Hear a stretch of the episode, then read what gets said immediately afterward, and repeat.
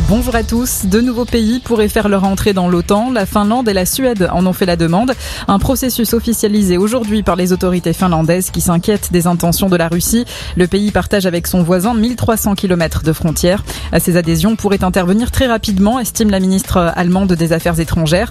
La Turquie semble prête à discuter malgré son opposition affichée à la dernière minute.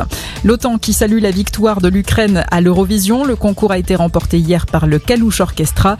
Le chanteur du groupe a lancé un appel à l'aide pour l'Ukraine et pour Mariupol, ville assiégée par les forces russes. Le président ukrainien Volodymyr Zelensky s'est félicité de la victoire de son pays.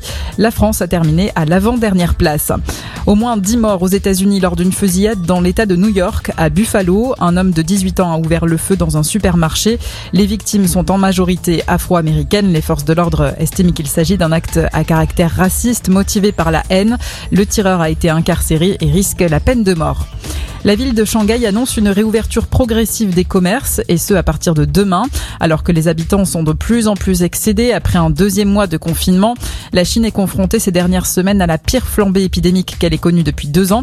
Shanghai a été mis sous cloche début avril. Emmanuel Macron est arrivé à Abu Dhabi pour rendre hommage au président des Émirats arabes unis, décédé vendredi. Le chef de l'État a rencontré son frère Mohamed Ben Zayed, le nouveau leader du pays. Six départements placés en vigilance orange en France, alerte aux orages dans la Manche, le Calvados, la Seine-Maritime, l'Eure, l'Orne et la Sarthe.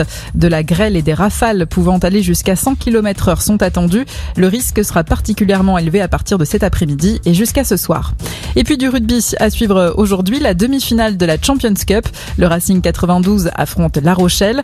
Une rencontre à suivre à partir de 16h au stade Bollard de Lens. Le gagnant retrouvera le Leinster en finale.